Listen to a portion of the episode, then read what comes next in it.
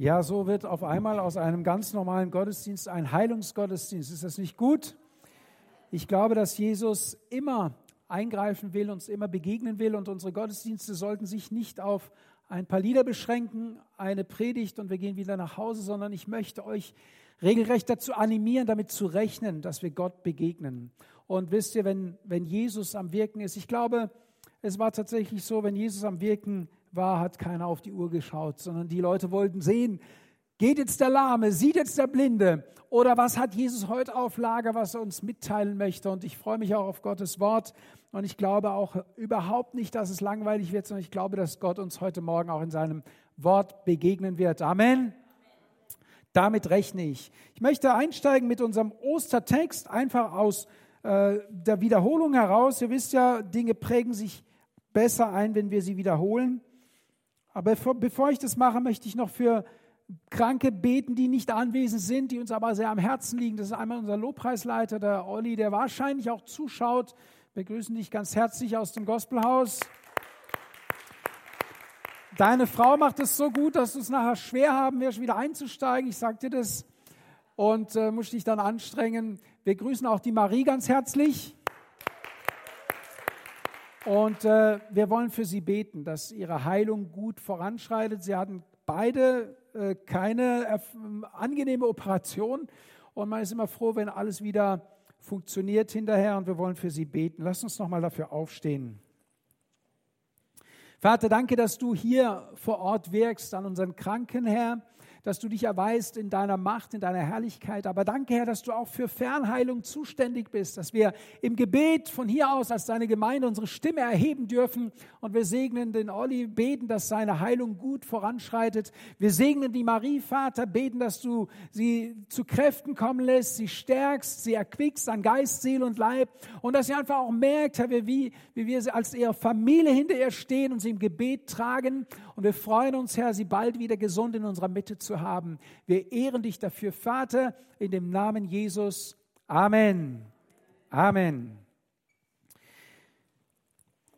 Wir kehren zurück zu unserem Text und es geht ja um unsere Gesinnung, also unsere, um unsere Einstellung, könnte man ja auch sagen. Wie stehe ich zum Leben, wie stehe ich zu den Menschen um mich herum? Und Jesus gibt uns ja darin ein Vorbild und das heißt im Philipperbrief, diese Gesinnung sei in euch, die auch in Christus Jesus war, der in Gestalt Gottes war und es nicht für einen Raub achtete, Gott gleich zu sein. Aber er machte sich selbst zu nichts und nahm Knechtsgestalt an, indem er den Menschen gleich geworden ist und der Gestalt nach wie ein Mensch erfunden. Erniedrigte er sich selbst und wurde gehorsam bis zum Tod, ja zum Tod am Kreuz.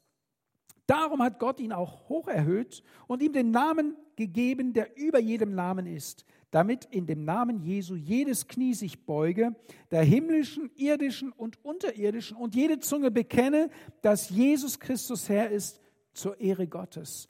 Das war unser Predigttext über Palmsonntag, Karfreitag, Ostern. Und dann geht der Text weiter und er fängt an mit daher. Also weil diese Gesinnung Christi so in euch sein soll. Daher, meine Geliebten, wie ihr allzeit gehorsam gewesen seid, nicht nur in meiner Gegenwart, sondern jetzt noch viel mehr in meiner Abwesenheit, bewirkt euer Heil mit Furcht und Zittern. Bewirkt euer Heil mit Furcht und Zittern. Zittert mal hier. Ja? Denn Gott ist es, der in euch wirkt, sowohl das Wollen als auch das Wirken zu seinem Wohlgefallen. Tut alles ohne Murren und Knullen Nein, ohne Murren und Zweifel, damit, damit ihr tadellos und lauter seid, unbescholtene Kinder Gottes, inmitten eines verdrehten und verkehrten Geschlechts, unter dem ihr leuchtet wie Himmelslichter in der Welt. Ihr solltet strahlen. Eigentlich könnte man das Licht ausmachen. Die Bibel fordert euch auf, zu strahlen wie Himmelslichter. So hell wie die Sonne, wie der Mond, wie die Sterne indem ihr das Wort des Lebens festhaltet, mir als Grund zum Rühmen auf dem Tag Christi, dass ich nicht vergeblich gelaufen bin, noch auch vergeblich gearbeitet habe. Wenn ich aber auch als Trankopfer über das Opfer und den Dienst eures Glaubens gesprengt werde, so freue ich mich und freue mich mit euch allen. Ebenso aber freut auch ihr euch und freut euch mit mir. Soweit der Text, den wir heute haben im Philippa-Brief im zweiten Kapitel, die Verse 12 bis 18. Daher, weil wir eine Gesinnung haben sollen, wie Jesus sie gehabt hat, sagt hier der Apostel Paulus den Philippern. Und er beginnt damit, meine Geliebten. Ich möchte euch heute Morgen auch ansprechen mit meine Geliebten. Paulus, er schreibt so an die Philipper und er macht ja damit deutlich, dass er ja die Gesinnung Christi hat. Er sagt nicht nur, die Gesinnung Christi soll in euch sein, sondern indem, wie er sich ausdrückt, wie er den Philippern schreibt, macht er deutlich, dass er in dieser Gesinnung lebt, dass er selber diese Gesinnung lebt. Und im Übrigen äh, ist es interessant, dass die Briefe, die der Apostel Paulus an die Gemeinden richtet, nicht immer so geschrieben sind. In den meisten Briefen stellt sich der Apostel Paulus folgendermaßen vor. Ähm, Apostel Jesu Christi oder Knecht Jesu Christi, aber nur in zwei Briefen stellt er sich vor mit, äh, ich bin praktisch, gehen wir gerade an den Anfang, Paulus und Timotheus, Knechte Christi Jesu, allen Heiligen. Als Knecht, als Diener stellt sich der Apostel Paulus im Philipperbrief vor, als Diener der Geliebten Gottes, die er liebt. In, in den meisten anderen Briefen stellt sich der Apostel Paulus vor und sagt, ich bin der von Gott autorisierte Apostel und ich habe euch was zu sagen. Bei den Philippern ist es anders. Offensichtlich sind sie nicht so rebellisch. Offensichtlich muss er sich nicht durch sein Amt Autorität verschaffen. Bei den Philippern, und das gibt dem Philipperbrief auch so einen ganz besonderen oder auch liebevollen Charakter, er kann mit ihnen offen reden. Er kann mit ihnen als Freunde reden. Er kann mit ihnen äh, liebevoll umgehen, weil sie auch empfänglich sind. Und tatsächlich, wenn wir den Philipperbrief lesen, dann sehen wir, dass die Philipper auch ein, eine Liebe zum Paulus hatten. Sie sorgten nämlich für seine ganz normalen alltäglichen Bedürfnisse. Also sie kümmerten sich darum, dass er zu essen hat, dass er Kleidung hat, vielleicht auch seine Unterkunft äh, besorgt oder bezahlt. Das erwähnt er auch lobend in seinem Brief an die Philipper und sagt, irgendwie seid ihr mir ans Herz gewachsen. Ja? Und ich glaube, es ist ein gutes Bild, auch wie es in der Gemeinde sein sollte. Wir sollten uns als Geliebte, als, als, also uns gegenseitig mit Liebe wertschätzen. Und natürlich möchte ich auch auf einer Vertrauensbasis mit euch kommunizieren. Tatsächlich ist es ja so, dass ihr auch für mein Wohl sorgt durch eure Gaben, logischerweise. Und ähm, nicht nur deshalb liebe ich euch, aber auch deshalb ist ja logisch. Ja? Also das hat ja ein gegenseitiges äh, sich wertschätzen und sich äh, lieben. Meine Geliebten, also schreibt hier der Apostel Paulus, und diese Gesinnung soll auch in uns sein, dass wir uns lieben und wertschätzen. Und auch diese Gesinnung der dienenden Haltung. Er sieht sich als Knecht für die Philipper. Er sieht sich als Diener für die Gemeinde Gottes. Und ja, Jesus sagt ja, er selber war unser aller Diener und wir sollen ihm darin ein Vorbild sein. Und ich möchte ganz, ganz bewusst auch gegen manchen Trend äh, dieses Wort Gottes auslegen und predigen, bei dem es immer darum geht, dass wir äh, die Starken sind, äh, diejenigen, die, die praktisch ja, wie, so, wie so ein Löwe auftreten und äh, die Macht haben. Und ähm, ich habe da mal eine Predigt gehört und danach dachte ich, nee, es wäre nicht gut für euch, wenn ich wie ein Löwe wäre. Weil die Bibel sagt, ihr seid die Herde Gottes, ihr seid die Schafe. Jetzt stellt euch vor, ich würde die Haltung eines Löwen an den Tag legen. Der brüllt und der raubt und der zerreißt. Ich glaube, es gibt einen Löwen, das ist Jesus Christus. Er ist der Löwe, ja, aus dem Stamme Juda. Er, er soll ja in uns leben und seine Charaktereigenschaften. Aber ich dachte, und da bin ich ja auch so beim drüber nachsinnen, drüber nachgekommen, habe ich gedacht, wir malen ja, wenn wir äh, geistlich oft das Bild des Löwen, aber des, der gefallenen Schöpfung. Wir sagen, wir sollen sein wie der Löwe, der Löwe aus dem Stamme Juda. Aber Jesus ist ja nicht der Löwe der gefallenen Schöpfung, sondern Jesus ist der Löwe, wo es heißt, dass das Lamm und der Löwe beieinander sein werden. Und dass die Otter, dass die Kinder am Loch der Otter spielen werden. Was will ich damit sagen? Wenn wir davon reden, die Gesinnung, die Charaktereigenschaften eines Löwen in uns zu haben, dann müssen wir uns genau anschauen, wie ist Jesus? Wie ist Jesus und was hat, was symbolisiert er, wenn man von Löwe spricht? Natürlich, er ist der König der Tiere, der Löwe, er ist derjenige, der im Leben herrscht, aber das, das Herz Jesu ist nicht das Reis, sondern das die, des Hirten, das die Herde zusammenhält, das über die Schafe wacht. Und diese Gesinnung müssen wir haben. Und wir sind manchmal geprägt worden von einer Gesinnung, die uns in eine falsche Haltung bringt. Und ich glaube, dass das Wort Gottes eben auch dazu da ist, uns mal wieder zu eichen, dass wir sagen, ja, was ist eigentlich unsere Gesinnung? Was, was wollen wir als Christen leben, als Christen sein? Was, wie wollen wir auch untereinander und miteinander umgehen?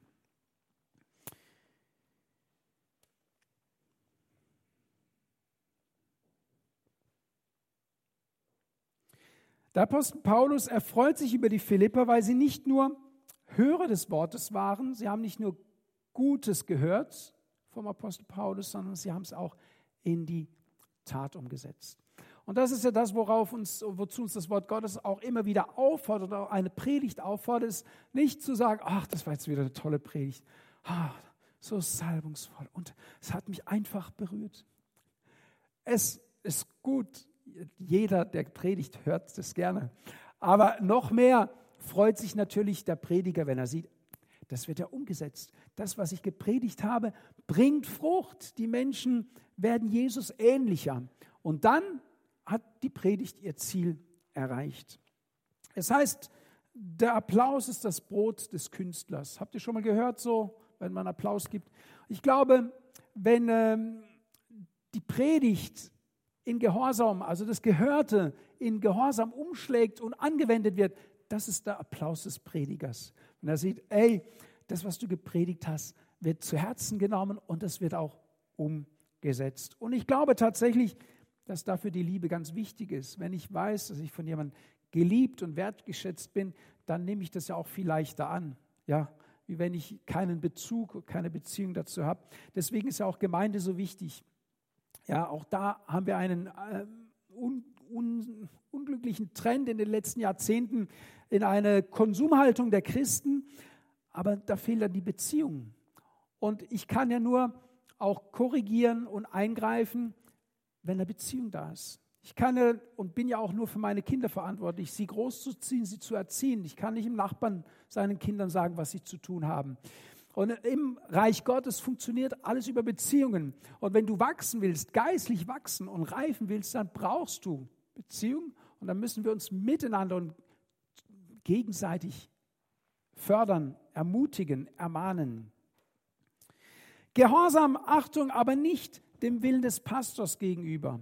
Natürlich auch darüber freut sich der Pastor, wenn, wenn das, was er sagt, gemacht wird. Aber wichtig ist, dass das, was er sagt, der Wille Gottes ist. Und die Bibel fordert nicht Gehorsam einem Menschen gegenüber, sondern sie fordert Gehorsam dem Wort Gottes gegenüber. Und das ist doch wichtig. Wenn du, du wirst, alles andere kommt von allein. Natürlich sagt die Bibel, ihr sollt, äh, die Kinder sollen die Eltern ehren und die Eltern sollen die Kinder nicht reizen. Aber dass wir danach leben, kommt erstmal aus, dem, aus der Gesinnung, die in Christus ist, nämlich, dass er Gott der Vater ist, dass er sein Wort wahr ist und dass ich seinem Wort gegenüber auch Respekt bringen muss. Ich kann nicht einfach so tun, als gäbe es Gottes Wort nicht. Ich kann nicht einfach so tun, spätestens jetzt, als hätte ich die Predigt nicht gehört, sondern es beschäftigt mich und wie werde ich es anwenden. Sei dem Wort Gottes gegenüber gehorsam. Es ist auch die Grundlage, auf die der Apostel Paulus zurückgreift. Paulus kommt ja nicht und sagt, so, ich sage euch jetzt, wie es hier läuft, sondern er sagt gerade, gerade das sagt er nicht. Er sagt, ich habe was von Gott bekommen und wenn ihr gesegnet werden möchtet, glaube ich, dass es gut ist, wenn ihr dieses Wort umsetzt. Ich gebe nur das weiter, was ich von Gott empfangen habe. Ich bin ein Diener, ein Knecht und ich teile euch mit den Willen Gottes. Ich teile euch mit die Ordnung Gottes und es ist gut für uns, wenn wir danach handeln. Das Thema Gehorsam, das Thema Knecht haben wir ausgiebig an Ostern äh, praktisch beleuchtet. Und der Apostel Paulus geht genau in diese Fußstapfen Jesu hinein und setzt das fort, was Jesus uns vorgelebt hat. Und hat einen Auftrag von Gott, nämlich als der Apostel der Heiden, also die, die Welt zu missionieren und das zu transportieren, was er von Gott empfangen hat.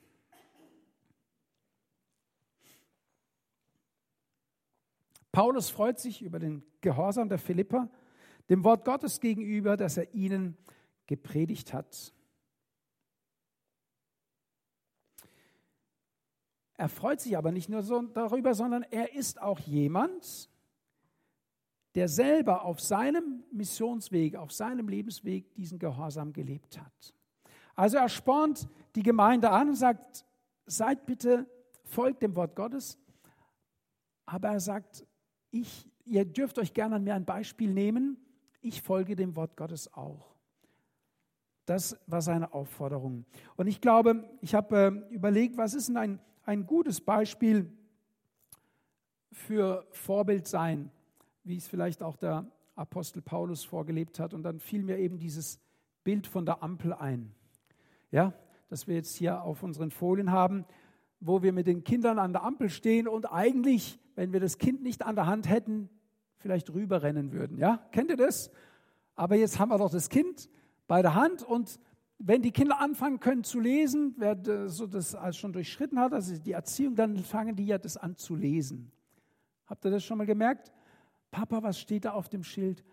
Oder wenn sie eben schon lesen können und dann lesen sie das und dann wenden sie es doch hoffentlich an.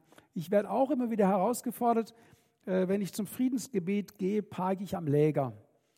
Und dann muss ich ja über diese Ampel bei der Tuller Realschule. Und meistens ist da nicht so, also oft ist da nicht so viel Verkehr, aber ich bin ja auf dem Weg zum Friedensgebet. Da kann ich doch nicht bei Rot über die Ampel. Schon gar nicht, wenn ich meine Bibel in der Hand habe. Also versteht ihr, das macht ja was mit uns. Aber wir haben ja auch eine Vorbildfunktion. Wir haben eine Vorbildfunktion und Menschen schauen uns zu oder vielleicht auch Kinder und sehen, wie Erwachsene über die Straße laufen und denken sich irgendwann, ja, wenn ich groß bin, mache ich das auch so. Der Apostel Paulus sagt, macht es nicht so, ich zeige es euch, wie es geht, ich mache es selber auch so und ihr tut gut daran, auch so zu leben. So fordert er sie auch auf, als er dann von ihnen weiterzieht. Er sagt, seid auch in meiner Abwesenheit gehorsam. Nicht nur, wenn ich da bin, nicht nur, wenn ich zuschaue, sondern auch, wenn ich nicht da bin, bleibt am Wort Gottes dran. Lasst euch davon nicht ablenken. Natürlich weiß er ja, dass auch viele kommen, um uns abzulenken. Ja, ich meine, ich kann, ihr kennt es, im Gottesdienst sagen wir Jesus und jetzt volle Kanne für dich. Nur noch du und mein ganzes Leben soll jetzt dir gehören und ich will nur noch für dich leben. Und dann gehen wir raus, dann kommt am Montag, da sind wir noch auf Wolke 7. Dienstag Wolke 6. Mittwoch Wolke 5. Und zum Glück kommt wieder der Sonntag. Aber versteht ihr, weil unter der Woche könnten wir auskühlen und der Apostel Paulus weiß genau, hoffentlich, und so gut ist, dass er es schriftlich festgehalten hat, hoffentlich bleiben sie an meinem Wort dran und bleiben dran im Glauben. Meine Eltern haben mir verboten zu rauchen vor allem mein Papa. Und es war also für ihn total schlimm. Er hat immer gesagt, wenn ihr anfangen würdet zu rauchen, gehe ich mit euch nach Straßburg auf die Lungenstation, Lungenkrebsstation und dann gehen wir da mal durch die einzelnen Zimmer, dann zeige ich euch, was das Rauchen anrichtet. Das war ja schon eine Drohung, ja. Ihr seht also, welche Erziehung ich genossen habe. Aber er hat gesagt, an dem Tag, wo ich mit einem Glimmstängel rumlaufe, dann könnt ihr auch rauchen. Das Argument war für mich schlüssig. Ich sage, das ist ein Vorbild. Ich habe meinen Papa nie rauchen sehen, nie mit einer Zigarette im Mund. Und das hat natürlich viel mehr gezogen. Ich hatte Schulkameraden, die angefangen haben zu rauchen, deren Eltern geraucht haben. Da war natürlich die Argumentation für die Eltern schwierig, dem Kind zu sagen, du sollst und du da obwohl ja die Eltern wussten, dass es nicht gut ist und sich selber vielleicht gewünscht hätten, nicht mehr zu rauchen, konnte es sich bei den Kindern schlecht durchsetzen, weil sie einfach kein Vorbild darin waren. Ein anderes Beispiel, früher war es äh, der Fernseher dass man so viel Zeit vor dem Fernseher verbringt, die Kinder so viel Zeit vor dem Fernseher verbringen.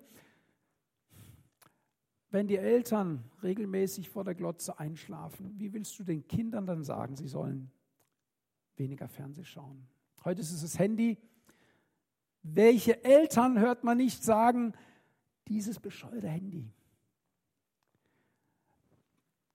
Ja, es ist, und es ist ein, unsere, für eine, unsere Gesellschaft ein, ein Graus, dieses Teil. Aber wenn du selber nicht davon loskommst, wenn du ständig selber mit diesem Teil beschäftigt bist, wie willst du deinem Kind beibringen, dass es nicht gut ist? Ich habe über Ostern von Karfreitag bis zum Dienstag mein Handy einfach auf der Ladestation gelassen. Und ich lebe noch, ich bin der Beweis dafür. Und alle, die versucht haben, mich zu erreichen übers Handy, leben auch noch. Das ist schon mal eine gute Nachricht. Es gibt ja noch ein Festnetz, ja. Aber es hat mir richtig gut getan. Und ich habe gesagt, ich will eigentlich Ostern, will ich mich auf Gott, auf das, was Jesus getan hat, konzentrieren. Und es ist tatsächlich auch bei mir so, dass ich ja sonst immer wieder aufs Handy gucke, ob eine Nachricht kommt, ob, äh, ob ich hier. So, und wenn ich doch will, dass, wenn ich doch, also bei uns gibt es eine Regel am Essenstisch, kein Handy, dann liegt es weg. Wir gehen auch nicht ans Telefon. Also wenn du uns zur Essenszeit anrufst, dann darfst du aufs Band sprechen und dann rufen wir dich zurück, aber wir stehen nicht auf und gehen ans Telefon. Also es gibt so, so Regeln.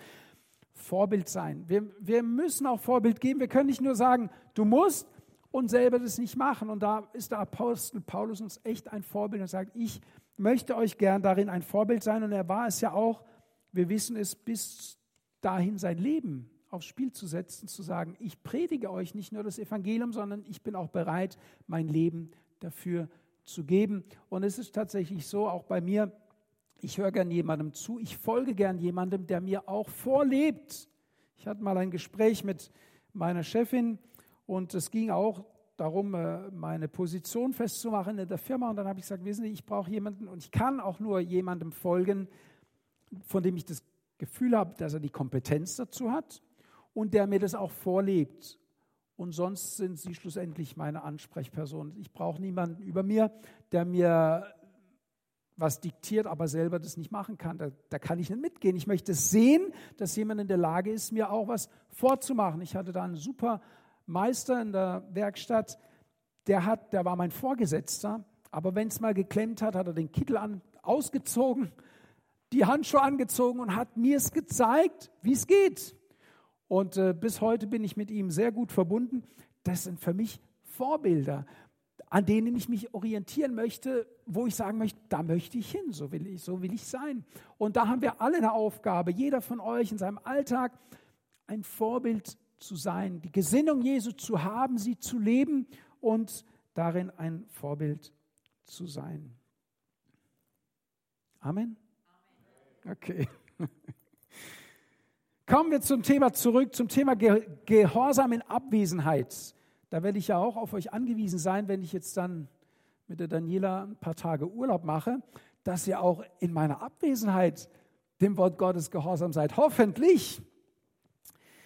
Mein Onkel wurde bei einer Polizeikontrolle angehalten und äh, fuhr zu schnell und dann sagte er, der Polizist, ja, haben Sie dieses Schild nicht gesehen? Dann sagte er, ja doch, das Schild habe ich gesehen, aber ich habe Sie nicht gesehen. ja, ah, das hat mir gut gefallen. Gehorsam 70 fahren, auch wenn da kein Blitzer steht. Da muss ich mich an der eigene Nase fassen. Ja, äh, ein Stoppschild zu halten, auch wenn keiner mich gerade beobachtet. Es gibt eine Stoppstelle hier, die kennt der eine oder andere von euch, wenn man von, von äh, Richtung ähm, Rennchen fährt, eine Strecke hinter Holzhausen, ein Stoppschild mitten in der Landschaft, wo es keinen juckt wo du sagst, wie hirnverbrannt ist diese Stoppstelle? Und man würde am liebsten jedes Mal drüber fahren. Aber ich habe kürzlich erfahren, dass jemand da an dieser Stelle einen furchtbar schlimmen Unfall hatte. Wo du dir sagst, wie kann an dieser Stelle ein Unfall geschehen, wo du eigentlich ziemlich gut die Kreuzung einsehen kannst. Also, es gibt auch einen Grund und der ist uns nicht immer schlüssig. Und beim Wort Gottes ist es ja manchmal auch so, wir sagen, ach Gott, muss das sein? Ist es jetzt wirklich äh, dir so wichtig? Ja, es ist für Gott wichtig und es, er weiß, dass es für uns gut ist, wenn wir uns an sein Wort halten. Und deswegen ermutigt uns auch der Apostel Paulus dazu, weil dieses Gehorsam in Abwesenheit, also gerade wenn keiner zuguckt, heißt hier, bewirkt euer Heil mit Furcht und Zittern. Gottes Wort gehorsam zu sein, bewirkt unser Heil, wenn wir es, wenn wir es ernst nehmen. Mit Furcht und Zittern können wir sagen, wenn, wenn es uns ein Anliegen ist, dem Wort Gottes gehorsam zu sein. Viele leben in diesem sorglosen Christsein, dass sie jetzt sowieso nichts mehr tun müssen, weil man kann sich ja bei Gott nichts verdienen. Amen. Mhm. Ja, stimmt, wir können uns unser Heil nicht verdienen, aber wir können unser Heil verlieren, weil Ungehorsam ist Sünde, da sind wir uns einig. Sünde trennt uns von Gott.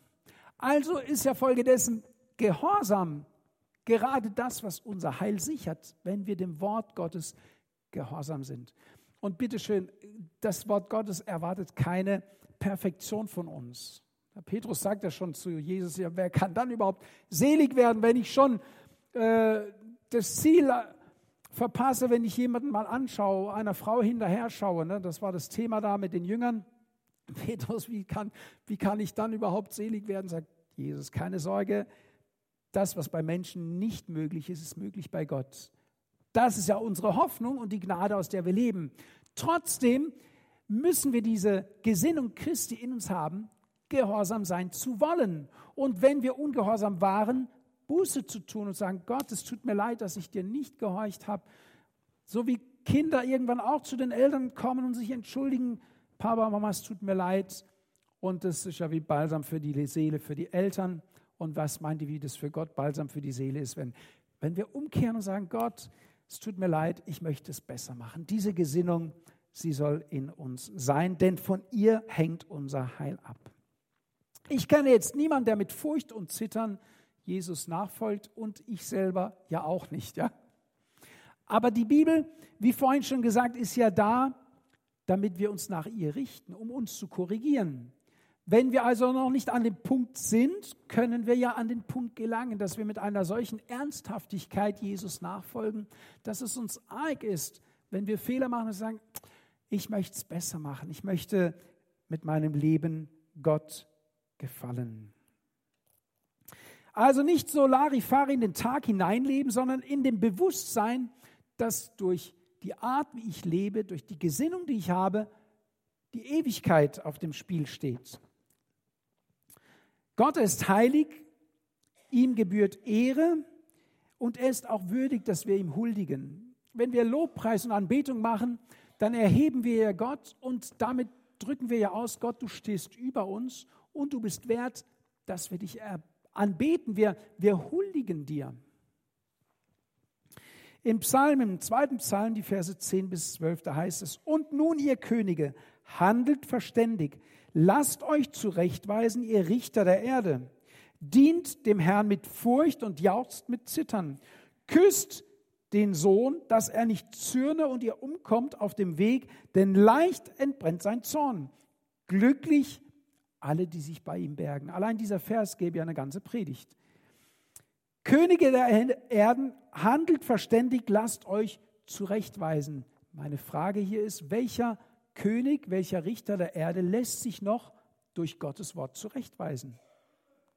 Es ist eher umgekehrt, dass das Wort Gottes dahin gebogen wird, wo das Recht heute festgelegt wird. Aber hier heißt es, dass die Richter der Erde, die Könige sich durch Gottes Wort zurechtweisen lassen sollen, mit Furcht und mit Zittern. Heißt, küsst den Sohn, dass er nicht zürne. Hier ist also Jesus gemeint. Und wir haben ja vom Sohn ja immer diesen liebevollen, demütigen, harmlosen Jesus, der keinem was zu leid tut. Hier heißt es, dass er nicht zürne und ihr umkommt auf dem Weg, denn leicht entbrennt sein Zorn. Das ist so gar nicht der Jesus, den wir meinen zu kennen. Und doch sehen wir, wie Jesus im Neuen Testament in den Tempel ging und leicht sein Zorn entbrennt. Er die Tempeldiener rausschmeißt, die Wechsler, und im Zorn ist und sagt, Also so lieb bin ich auch nicht. Also dass ich einfach über alles den Schwamm drüber mache, sondern es gibt göttliche Ordnungen, Gott ist heilig. Und ich kann nicht einfach so in den Tag leben und sagen, mal sehen, was hinten bei rauskommt. Das Wort Gottes ist so das Navigationsgerät für uns, für unser Leben. Und wir, wir müssen uns daran halten. Wir können es nicht einfach beiseite tun. Und dazu ermutigt uns der Apostel Paulus. An die Korinther schreibt er folgendes.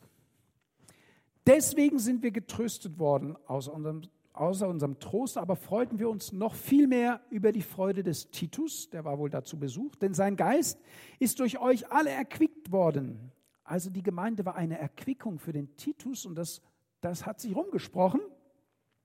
Denn wenn ich äh, ihm etwas Rühmendes über euch gesagt habe, so bin ich nicht zu Schanden geworden, sondern wie wir alle alles in Wahrheit zu euch geredet haben, so ist auch unser Rühmen für Titus Wahrheit geworden. Paulus sagt, ich habe euch was gepredigt und der Titus kam zu Besuch und ihr habt es angewendet an ihm und dadurch ist das, was ich euch gesagt habe, und ich habe, ich habe auch schon gesagt, Titus, wenn du zu den Korinthern kommst, dann wirst du vom Feinsten bedient werden.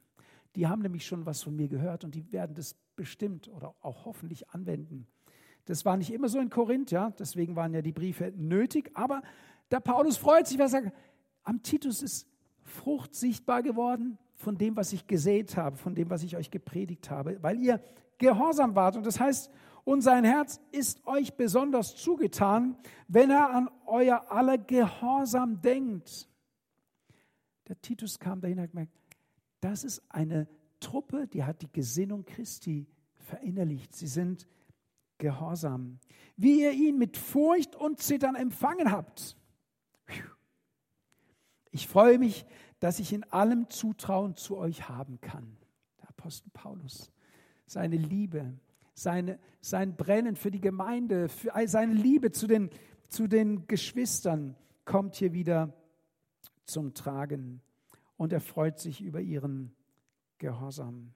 Er freut sich über ihren Gehorsam dem Wort Gottes gegenüber, aber auch seinem Überbringer. Und das ist auch ganz wichtig, dass wir, das, dass wir uns das äh, verinnerlichen, dass der, der das Wort bringt, der unter dem Wort steht, der das Wort empfängt, dass man ihn auch entsprechend behandelt. Das ist ein Segen. Wenn wir Gastsprecher haben, dann sind wir großzügig. Dann, dann tun wir unser Bestes, um sie zu versorgen, dass sie sich wohlfühlen und wir schätzen sie wert, weil sie das Wort Gottes transportieren und uns bringen. Ich kann mich noch an solche Momente erinnern, wo man regelrecht Ehrfurcht hatte vor dem Gastsprecher, weil man ja damit gerechnet hat, dass er jetzt Gottes Wort bringt und vielleicht eine ganz besondere Botschaft. Und ihr wisst ja, wie das in der Gemeinde ist, da, da grieselt und knastert es manchmal in Gebälk. Und da hatten ja manche sogar fast Angst und Furcht und Zittern, was jetzt der Herr spricht, weil er ja vielleicht gerade den Finger in die Wunde legt. Ja, so sollte es sein, dass das Wort Gottes und der das überbringt auch, ja, dass man dass man eine Ehrfurcht entwickelt. Versteht ihr? So wie Kinder ihren Eltern gegenüber eine Ehrfurcht entwickeln sollen, nicht eine Angst. Ja, wenn wir Angst, äh, wenn Angst entsteht, ist es nicht gut, sondern aus der Beziehung heraus einen Respekt dem Wort Gottes und seinem Diener gegenüber. Das ist ganz wichtig. Das lehrt uns Gottes Wort, weil es uns zum Segen ist, wenn wir so handeln. Wir dürfen ja nicht vergessen, dass es das Neue Testament noch nicht gab. Das heißt, wenn eine Gemeinde Besuch bekam von einem Bekannten des Apostel Paulus oder diese Verknüpfung da war, dann wollte man ja hören, was hat er zu sagen. Dann, wollte, dann war das kostbar. Es gab wohl viele Prediger, vielleicht auch an manchen Straßenecken, aber einer, der das Wohl der Gemeinde suchte, einer, der das Wort vom Himmel brachte, da hat man gelächzt danach, da hat man sich gesehen, dass jemand gute Botschaft bringt. Und so war es damals in der Apostelgeschichte, so war es mit dem Paulus, so war es mit dem Titus. Menschen, die selbstlos, ohne Eigennutz der Gemeinde gedient haben, dem Wohl, das Wohl der Menschen gesucht haben.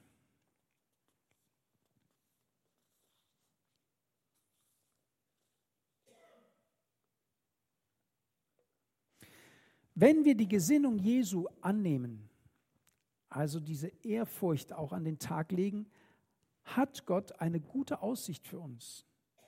Nämlich das, was im Psalm steht, glücklich alle, die sich bei ihm bergen.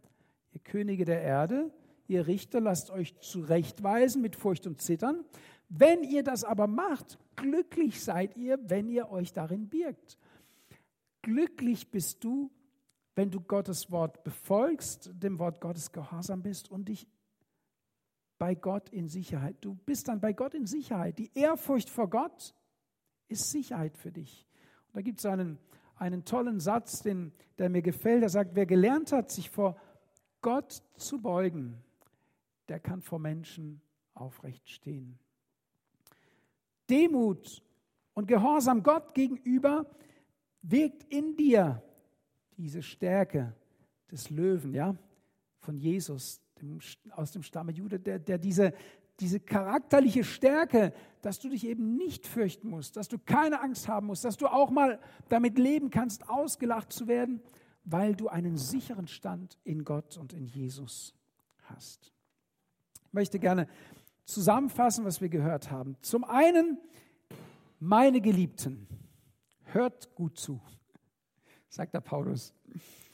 Seid nicht nur Hörer, sondern auch Täter des Wortes. Das kommt bei den Philippern klar zum Vorschein. Seid ein Vorbild. Und da möchte ich sagen, in eurer Familie, für eure Kinder, aber auch den Menschen im Alltag. Denke daran, mein Heil hängt von dem Gehorsam ab. Nicht dem Gehorsam Menschen gegenüber, sondern dem Gehorsam Gottes Wort und Gott gegenüber. Respekt dem Wort Gottes und dem Überbringer gegenüber. Und wer, von Gott, wer vor Gott kniet, kann vor Menschen aufrecht stehen. Meine, mein Furcht und Zittern vor Gott gibt mir Sicherheit, gibt mir Stabilität. Soweit Gottes Wort. Und ich möchte uns einladen, aufzustehen und möchte gerne auch darüber beten.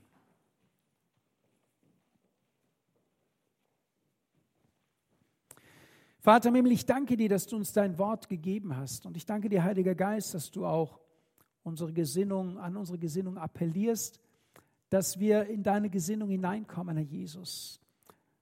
In die Gesinnung eines Knechtes, eines Dieners, eines gehorsamen Menschen, Herr. Und ich danke dir, dass du uns mit dieser Herausforderung nicht alleine lässt, sondern du hast uns deinen guten Heiligen Geist gegeben, Oh Geist Gottes, ich danke dir, du leitest uns auch in alle Wahrheit. Ich bete, dass wir von dir geleitet werden, dass du uns unterstützt, da wo wir fleischlich, menschlich gesehen schwach sind.